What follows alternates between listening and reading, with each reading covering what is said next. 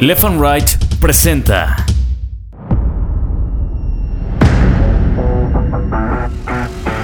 Bitácora de Guerra, un podcast de largo aliento. Cuando nos forman, todos los niños se empiezan a burlar de mí. Toda la escuela se empieza a burlar de mí. Yo tuviera una estatura medianamente dentro de las normas y pues según esto poder ser feliz, ¿no? Ese sombrerito de charro que se pone Cuauhtémoc Blanco cuando empieza a dar la vuelta olímpica en la cancha del Azteca, yo se lo di. Bitácora de Guerra, un podcast de largo aliento. Bienvenidos.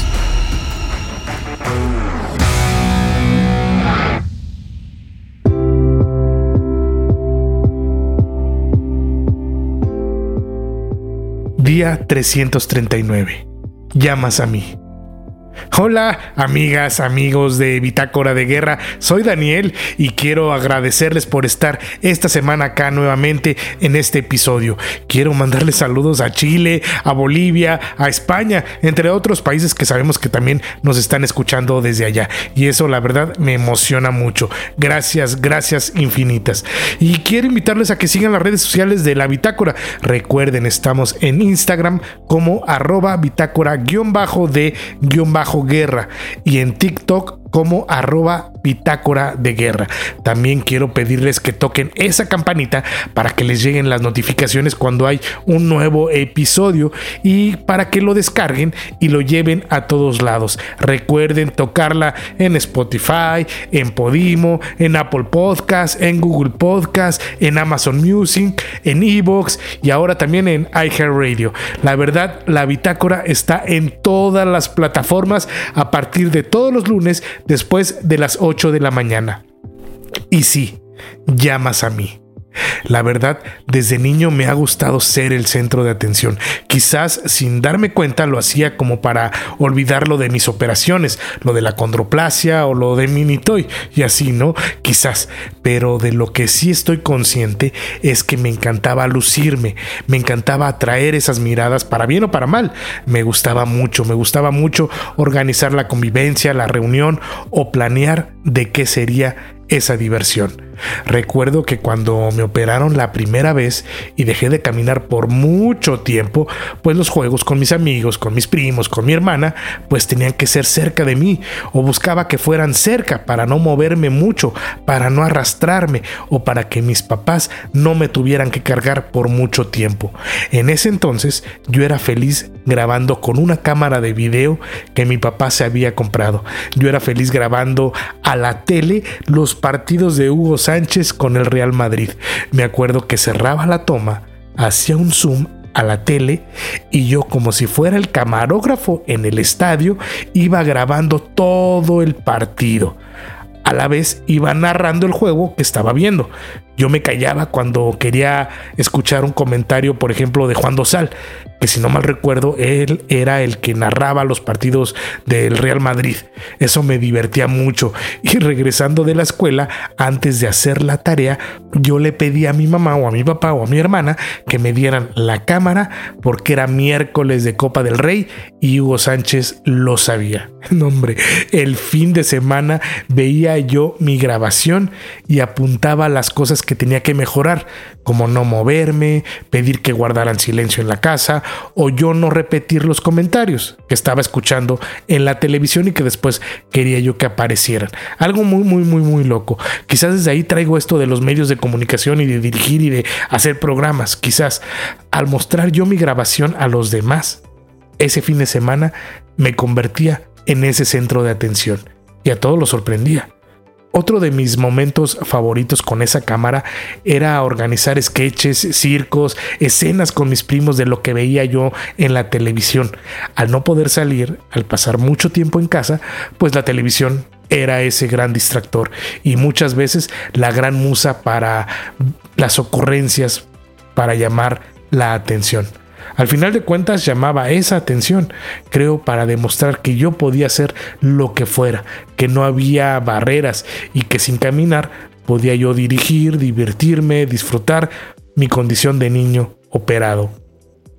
Así es que muchas veces le pedí a mis papás que me compraran maquillaje para payaso, para disfrazar a mis amigos, a mis primos, a mis primas.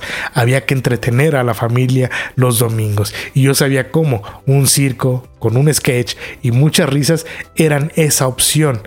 Así es que yo los maquillaba, les decía qué hacer, qué decir y grababa esas escenas.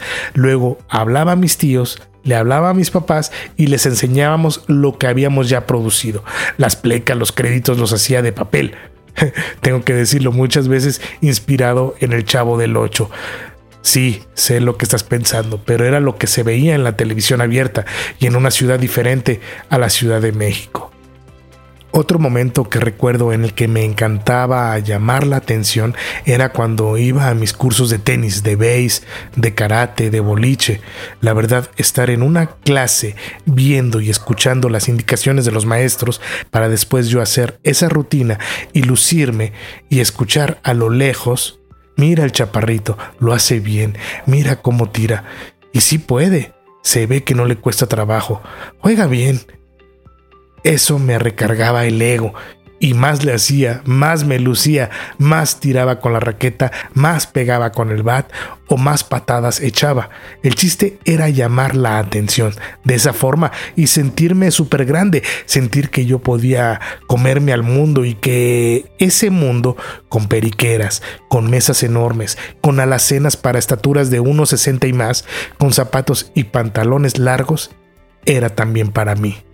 ¿O qué tal cuando yo en la necesidad de querer manejar a los 15 años de edad y todo porque a mis amigos sus papás le soltaban el coche. Entonces yo también quería probarme, yo quería sentir eso de manejar. Así es que comencé primero prendiendo el carro para calentárselo a mi papá, después le pedí que me enseñara a manejar y pues tómala. El asiento estaba muy grande, los pedales muy lejos y no los alcanzaba. Pero descubrí que sumiendo la panza alcanzaba algunos centímetros. Y mi mamá, todas las tardes, ya que vio que se alcanzaba los pedales, me llevaba al estacionamiento del estadio allá en Querétaro a que me diera yo mis vueltas. Yo me sentía soñado, sentía que si yo manejaba un coche, alcanzaría la independencia total. Con el paso de los años había quien decía que ¿por qué no me acondicionaban ese coche? Y ahí sí yo me negaba. Sentía que al aceptar ese acondicionamiento al carro era aceptar que no era normal. Sé que no debía actuar así.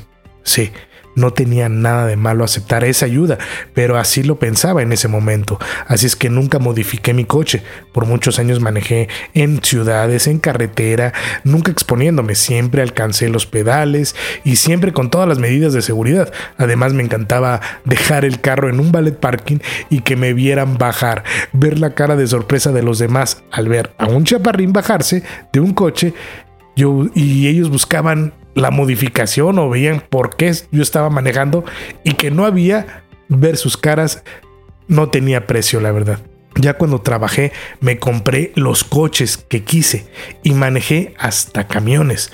Ahora no lo puedo hacer pues porque no siento cuando mis piernas tocan los pedales y para no exponernos mejor opté ya por no manejar. Al contarles esto, lo que quiero decirles es que no pasa nada si dejamos la pena en casa o si la guardamos por unos momentos. Creo y soy fiel admirador de llamar la atención, de muchas veces ser el centro de esa atención. Hay quien dice que es mi escudo y hoy puedo decir que quizás tienen razón. Cuando hay una discapacidad te debes de valer de muchas opciones para defenderte, para ser aceptado y para luchar en este mundo hecho para ser habitado por todos. Y sí, llamas a mí. Soy Daniel Guerra y esto es Bitácora de Guerra.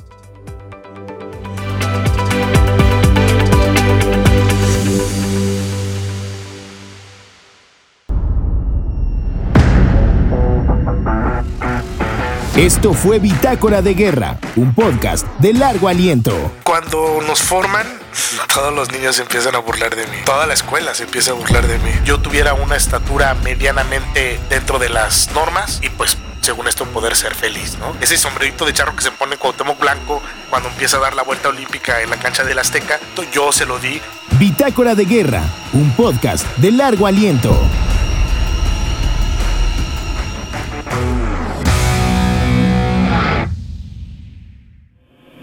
Left and Right presentó